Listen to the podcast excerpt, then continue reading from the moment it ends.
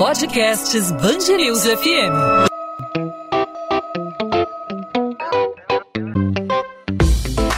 Dois às 20, com Maurício Bastos e Luana Bernardes.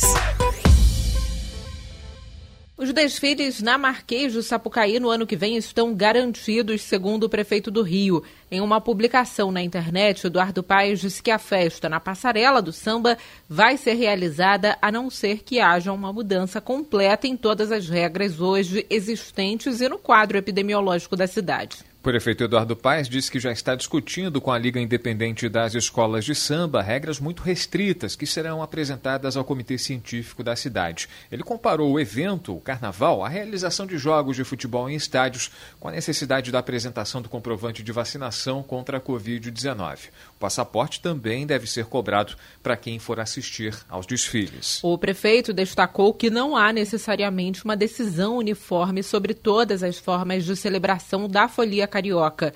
Sobre o carnaval de rua, por exemplo, ele disse que os blocos exigem uma análise mais detalhada, já que não há como controlar o acesso de pessoas. Bom, para falar sobre esse assunto, a gente conversa aqui na Band News FM, no podcast 2 às 20, com o infectologista da UERJ, Dr. Marcos do Lago. Dr. Marcos, obrigado por aceitar nosso convite. Seja muito bem-vindo aqui à Band News FM. Obrigado pelo convite. Uma saudação a todos os ouvintes aí da Band News e a vocês.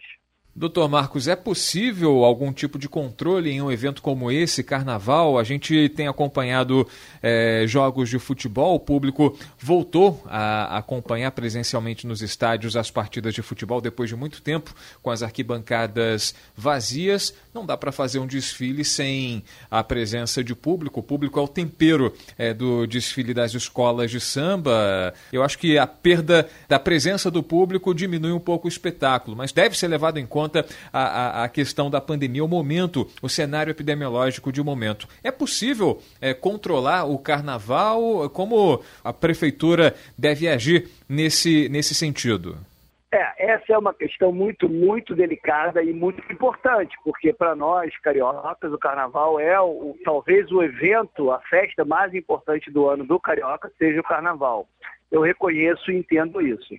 Agora, eu acho que a gente devia dividir isso em dois pontos que são muito importantes. O primeiro deles, a pandemia, na minha opinião, ela está indo para o seu final, mas ela ainda não acabou. Quer dizer, a gente tem uma pandemia ainda no mundo inteiro e ela provavelmente vai estar presente em outros países e no Brasil na época do carnaval. Então, nós não temos segurança epidemiológica hoje para garantir que na época do carnaval, do carnaval, a gente vai estar vivendo um momento é, muito calmo da pandemia. Hoje até a gente vive um pouco esse momento, mas não tem como garantir que isso vai estar acontecendo ali no final de fevereiro, início de março. Então essa primeira insegurança é um fator que tem que ser levado em conta. Tá? Tem países da Europa aumentando, já e na África do Sul também por causa da cepa Omicron, é o número de casos. Isso pode acontecer no Brasil também. O segundo fator é o que você está levantando. A festa do carnaval, quer dizer, a gente como infectologista é, vai dar um parecer técnico em relação a isso. E eu acho que, é, considerando uma festa de carnaval tradicional, e como você bem disse, o carnaval precisa dessa interação, desse calor humano, né, dessa, dessa questão do público e das escolas de samba, é, ele precisa que tem aglomeração e precisa que tenha empolgação. E isso tudo vai gerar, sim, contaminação entre as pessoas. Eu não tenho nenhuma dúvida disso. Quer dizer, é, se a Prefeitura do Rio acha que é possível fazer um carnaval tem esse tipo de, de condição, e, ok, mas é, eu não posso dizer que isso seja real. Na, na, prática, o que eu quero dizer é que o carnaval é, é um risco, sim, é um risco e é um risco grande para que a gente possa voltar a ter um surto aí a partir do mês de é, março. Então, doutor Marcos, mesmo com um cenário epidemiológico favorável, por exemplo, hoje a gente está com um baixo risco de transmissão do coronavírus aqui no Rio de Janeiro. Mesmo diante desse cenário, seria arriscado realizar um carnaval, ainda que com medidas restritivas, ainda que com a cobrança aí do passaporte da vacinação, por exemplo, temos os estádios de futebol tem a cobrança do passaporte, mas a aglomeração é inevitável, né? Sim, pois é, mas qual a diferença do carnaval para o futebol? É, o futebol, sim, a gente tem a cobrança do, do passaporte e tal, que isso não está sendo cumprido, a gente tem visto que não está sendo cumprido, mas é, existe ainda uma chance, mesmo que ela não ocorra sempre, de você, por exemplo, separar um pouco o público, ampliar os espaços entre as torcidas, é, os jogadores e toda a, a equipe técnica que está dentro do campo, ela tem como manter um distanciamento e algumas regras é, anti-contaminação.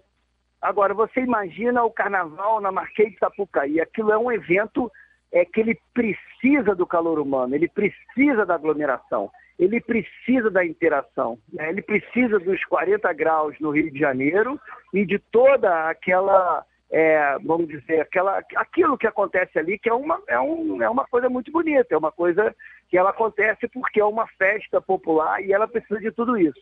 Então, é, eu não, posso aqui entrar na questão do gestor, ele é que vai ter que resolver a questão logística, enfim, eu entendo todo, toda movimentação cultural e financeira que o Rio de Janeiro tem durante o carnaval. Mas como infectologista, eu acho que o carnaval é um risco sim. Hoje você planejar um carnaval no Rio de Janeiro para daqui a dois meses e pouco, né? É, é correr um risco sim. O, nós correremos um risco com a realização do carnaval. Doutor Marcos, a gente está vivendo um momento diferente, pouca gente imaginava, muitos especialistas, inclusive, consideram atípico é, esse, isso que vem acontecendo no Rio de Janeiro nesse período do ano, final. A gente está se encaminhando para a segunda metade do mês de dezembro, que é uma epidemia de gripe, é, com o verão batendo a porta, com altas temperaturas no Rio de Janeiro, algo que é comum a metade do ano, época em que a gente tem temperaturas mais frias no Rio de Janeiro e a, a gripe está protagonizando, deixando em segundo plano a Covid-19, que é uma doença letal, que é uma doença é, mortal com alto potencial letal que a gente acompanhou ao longo dessa pandemia, isolou tanta gente, e a gripe que antes parecia algo inofensivo está assustando, está lutando os hospitais. É, a, a gripe nesse momento ela, ela, ela representa uma ameaça e ela pode prosseguir sendo algo, algo é, ameaçador para eventos como Réveillon, para Carnaval, ou seja, o senhor acredita que a gripe ela possa durar um pouco mais, essa epidemia que foi declarada aqui na cidade do Rio de Janeiro também pode ser ameaçadora como a Covid-19? Então, pois é, é, é a primeira resposta que eu dou a vocês, aos ouvintes, é não a gripe é uma doença muito mais conhecida. É, essa cepa que está circulando aqui no Rio de Janeiro e no Brasil, que é a H3N2, né? É, cepa Darwin, é uma cepa já conhecida, quer dizer, não é um vírus absolutamente novo. Então, é, provavelmente a gente vai ter uma epidemia de gripe é, como as outras que a gente vem tendo nos últimos muitos anos. Não, como, por exemplo, como a gripe espanhola. Não, a gente vai ter uma epidemia de gripe como as outras. Então a resposta é: não, a gripe é uma doença conhecida, é uma doença que causa absenteísmo no trabalho, causa muita sintomatologia nos primeiros dois ou três dias, mas é uma doença muito menos letal para pessoas sem comorbidades e pessoas não idosas do que a Covid-19. A gripe é uma doença que ela é arriscada para pessoas idosas, grupos de risco, principalmente pessoas com mais de 70, 80 anos de idade. Então, nesse aspecto, não, você não teria esse risco é, com relação à, à, pandemia, à epidemia de gripe aqui no Rio de Janeiro. Agora, é, a segunda parte dessa resposta que é mais importante. Por que, que a gente está tendo essa pandemia, essa epidemia agora de gripe? Né? Na verdade, ninguém sabe. Isso é uma novidade para a gente e para o mundo inteiro. E isso provavelmente está acontecendo por conta de um certo desarranjo epidemiológico que a Covid provocou no mundo todo. A gente tinha um ritmo natural de todos os anos ter as epidemias de gripe, os surtos de gripe durante o inverno, como você colocou. Isso tudo se modificou agora. Então, o que, que eu acho de tudo isso? É, pode ser um fenômeno isolado, é, acredito que em 2022 e principalmente 2023 a gente vai voltar a uma certa normalidade epidemiológica, mas isso é um alerta, isso é um sinal amarelo e está dizendo para a gente o seguinte: a epidemia não acabou, a pandemia não acabou. E a gente precisa ainda ter muita cautela, muito cuidado e muita atenção no espaço que a gente vai dar daqui para frente. Então, é, ser arrojado agora, eu acho que não é um bom caminho. Entendo a questão econômica, a questão turística do Rio de Janeiro, mas minha opinião é que ser arrojado agora, principalmente em relação ao carnaval, não é um caminho seguro. Para resumir, doutor Marcos, a gente, mesmo com os casos de gripe em alta aqui no Rio de Janeiro no restante do país, o que representa um risco hoje para a realização do carnaval, mesmo com níveis baixos de transmissão, mesmo com o controle sanitário que a gente tem atualmente na cidade, é a Covid. É a Covid, exatamente. Eu acho que assim, a gente em medicina costuma dizer que em medicina dois e dois nunca são quatro, né? É, mas provavelmente essa epidemia de gripe que a gente está vivendo agora, ela deve estar tá bem mais branda na época do carnaval. Isso sim, é verdade. Mas a Covid não. A gente não tem como garantir que a Covid é, vai estar tá branda durante o carnaval, principalmente com a entrada da cepa Omicron.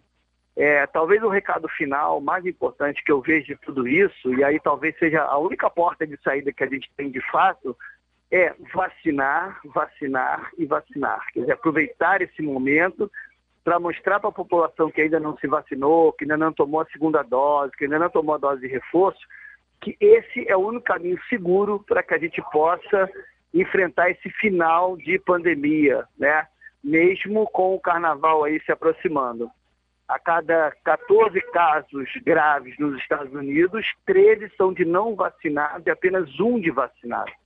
Então, assim, a, todas as estatísticas mostram para a gente que a vacina se ela não protege completamente, ela protege fortemente, é, né? É contra isso. Então, é, assim, poderia-se até fazer um, uma comparação com esse campeonato de pontos corridos, né? É, a vacina é o time que vai ganhar. É o time que no final de todas as rodadas de pontos corridos vai chegar com o maior número de pontos e vai ganhar o campeonato. Não tem nenhuma dúvida disso. Mesmo que durante o campeonato ela possa subir ou descer. Então é vacinar, vacinar e vacinar. É esse o recado, o recado do especialista que a gente é, segue é, com, com total confiança. Temos que vacinar para evitar qualquer tipo de problema, vacinar contra a Covid-19, tomar logo a sua terceira dose, quem já tomou a segunda, respeitando aí o, o, o intervalo determinado. A Prefeitura do Rio anunciou é, nessa terça-feira que é, quem estiver próximo dos cinco meses já pode tomar a, a terceira dose, cinco meses depois de tomar a segunda dose, e tomar a vacina da gripe, que está voltando aos poucos depois de uma baixa dos estoques aí nos postos de saúde do município do Rio, na região metropolitana está voltando também lentamente. O importante é não deixe de se vacinar, nem contra a gripe, nem contra a Covid-19, não deixe de se proteger. Professor Marcos do Lago, infectologista da Universidade do Estado do Rio de Janeiro, obrigado mais uma vez pela sua participação, pelos esclarecimentos e até uma próxima oportunidade. Eu que agradeço a Band News e a todos os ouvintes. 2 às 20, com Maurício Bastos e Luana Bernardes.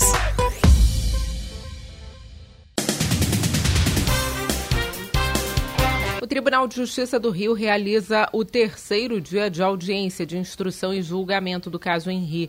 A previsão é de que até o final desta quarta-feira sejam ouvidas nove testemunhas de defesa de Monique Medeiros, mãe de Henri Borel, de quatro anos. Monique e Jairinho estão presos, acusados pela morte da criança, e acompanham, pelo segundo dia consecutivo, a sessão. Ao entrar no tribunal, familiares de Monique ouviram gritos contra a acusada. Os parentes de Monique, que prestaram depoimento, cumprimentaram a mãe de Henri que chorou e mandou beijos para a família. O primeiro a depor nesta quarta foi o diretor do Departamento Geral de Polícia da capital, delegado Antenor Lopes. Ele defendeu a conduta do delegado Henrique Damasceno, que foi o responsável pelo caso.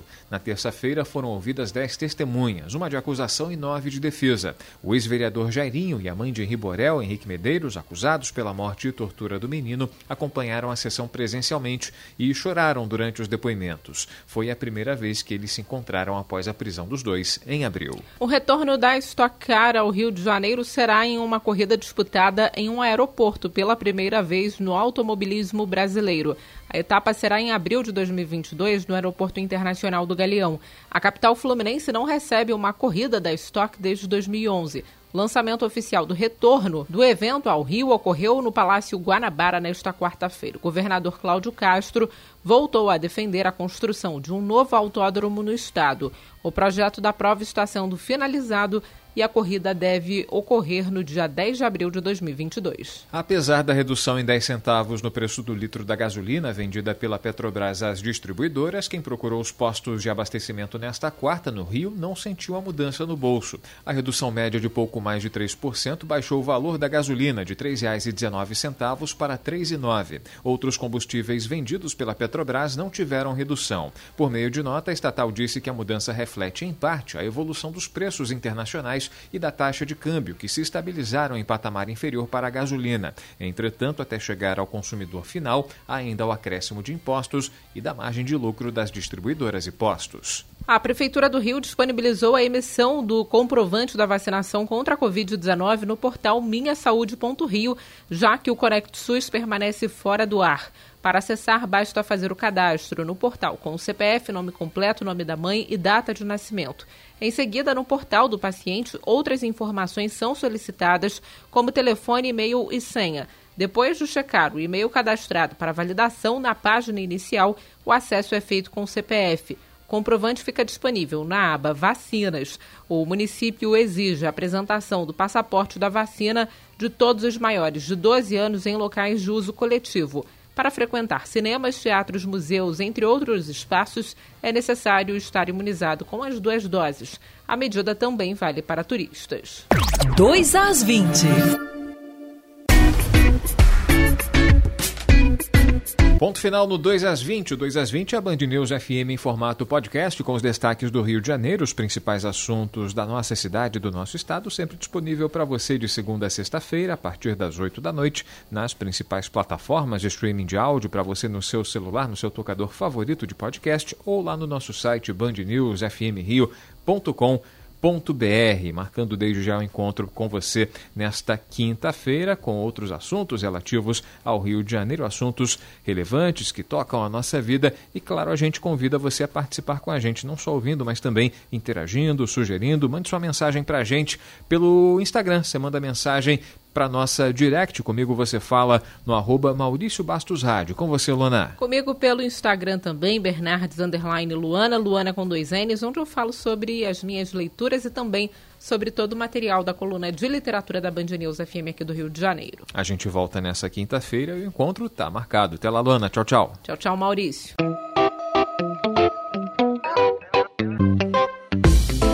Dois às 20 Maurício Bastos e Luana Bernardes.